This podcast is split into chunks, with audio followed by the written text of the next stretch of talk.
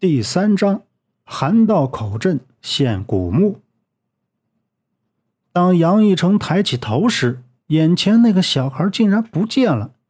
扫着身前宽阔的空地，荒无一人。小木，儿子，那是自己的儿子啊！从家中追到这里，从未离开自己的视线，现在居然没有了，凭空消失了。突然。杨一成脚下的地面又发出轰隆隆的闷声，杨一成这才心里咯噔一下，转身往自己家中跑去。杨一成回到家中，地震已经缓缓结束了，将近一个小时的震波，余震不是很强烈，而且他们这里也不是震中心，也没有什么损失。一进门就见赵子梅从凳子上站起来。两眼泪汪汪的说道：“你是怎么了？连儿子、老子都不管了呀？一家人都跟着提心吊胆的。”杨义成一傻眼，跑进东屋一看，儿子杨木正乖乖的躺在他奶奶的怀里睡着了。他爷爷奶奶被杨义成的莽撞举动一惊，惊愕的看着他半天没说话。折腾了快一个晚上，天也渐渐亮了。杨义成把自己看到的、经历的，一五一十的说给赵子梅听。赵子梅心里一揪，心想：不会是橙子中邪了吧？媳妇赵子梅说：“当时杨义成看到儿子杨木，就匆忙跑出屋，而杨木当时就在炕上好好的躺着。他父亲走后，突然大哭起来，把他爷爷奶奶都惊醒了。三个人。”好不容易才把杨木哄睡着了，而杨义成却说，他亲眼看到儿子从炕上站起来，坐在炕边，然后跳下来跑出门，一路上咯咯的笑着，自己却怎么也追不上自己的儿子。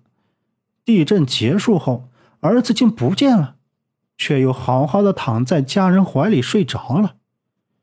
可二人都坚信自己所看到的。不管怎么样，儿子没事就谢天谢地了。说着话，天也就大亮了。没多会儿，墙外面有人大声喊着：“杨大哥，杨大哥，杨大哥在家吗？”杨一成闻声扭头向外看了一眼，起身走了出去。赵子梅也跟在身后面，走到门外。就看见身材莽撞、大个子的熊洛祥，眼睛放光似的看着杨一成道：“杨大哥，快跟我去，韩道口那儿出大事了。”杨一成被这话弄得一头雾水。阿祥，昨晚上地震，你家那没事吧？一会儿橙子去你老爷子那取药呢。赵子梅站在门口，向前一步，与杨一成站在了一起。哎呀，嫂子，你说梦话呢？什么时候地震了？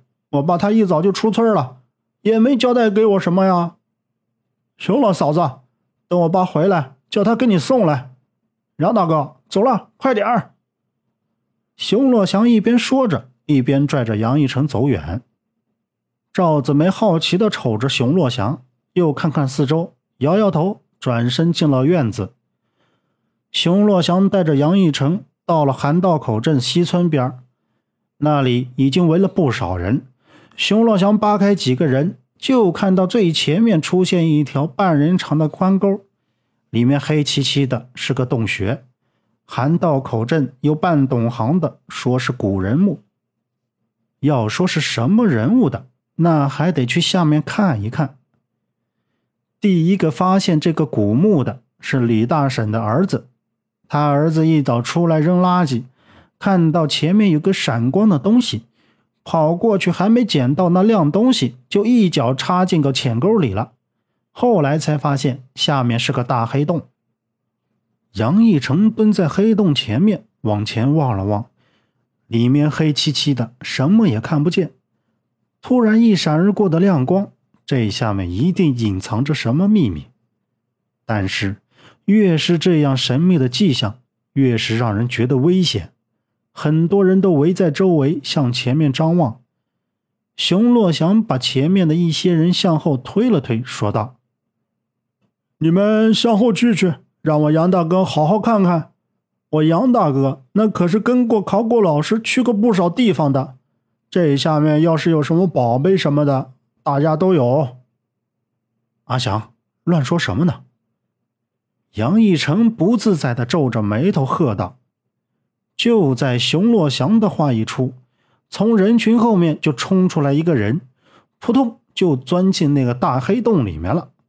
说倒也是，这年头生活不易，收成不行，有头脑的都去了大城市，没头脑的成天累死累活的干，挣不着几个子儿。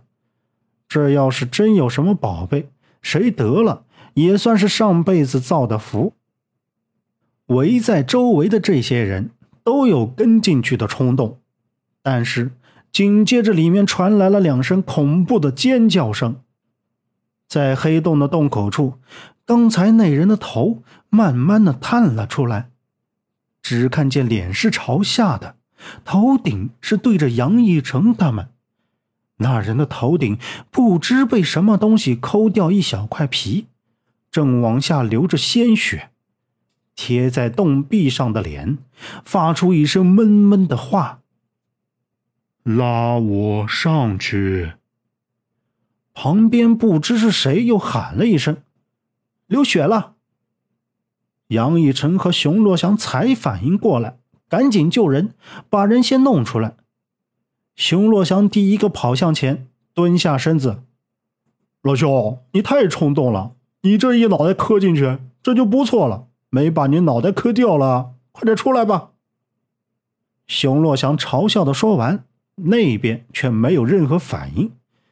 杨一成走过去：“阿祥，快把他拉上来吧，送你爸那去缝两针。”说着，两个人一个脱下衣服，用衣服捂着流血的头顶，一个拉着他伸出来的一条胳膊。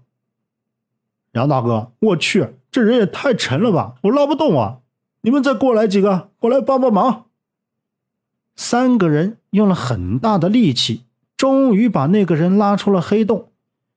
熊洛祥还摔了个大跟头。就在这时，所有在场的人都被眼前的老乡给吓到了，一些老少妇幼都吓跑了，就剩下两三个胆大的，惊恐的看着地上那被他们拖拉出来的老乡。那人已经不知道被什么东西撕成了两半，就剩下被他们拉上来的一个淌着血的脑袋、一只胳膊和一条腿，粘连在一起的右半拉身子，五脏六腑被他们拉扯的时候淌了一地。洞口处还有一颗扑通动了两下、鲜血红红的老乡的心脏。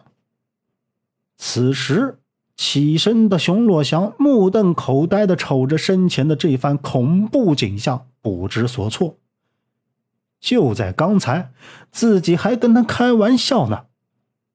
杨一成早已察觉到这里的阴阳怪异之气，只是还没有等到他开口，竟在眼皮子底下死了一个人。韩道口镇西边出了人命，马上就有市里的干部过来处理了。过去好几天也没给出什么结果，出了这样的事，也没人敢下黑洞了。那片空地被他们用铁丝网圈了起来。说也奇怪，自从那日再过去的两个多月，都是风平浪静，干部们也都回去了，但铁丝网他们也不管了，就那样圈在那里。这期间，熊洛祥去找杨义成不下五次。想让他跟自己一起去黑洞里面探个究竟，每次都要出门的时候被赵子梅叫了回去。杨义成最在乎的就是他的儿子杨木，熊洛祥也就没说什么，就离开了。转眼间已经到了秋末，这天月亮高高的挂在夜空中，杨玉成躺在院子里那把破旧的老摇椅上。望着离自己遥远的圆月，回想着这一年发生的太多事。先是自己无缘无故的被厂子裁员，其次是七月份的地震，明明很强的震感，却没有人感觉到，没人知道媳妇也是通过自己说的才知道的。再就是韩道口镇吃人的大黑洞，连干部们都束手无策。还有最气人的就是熊老爷子竟得了失心疯，整天胡言乱语。之前说给儿子杨木抓的药，也就没个准儿了。本集播讲完毕，感谢您的收听。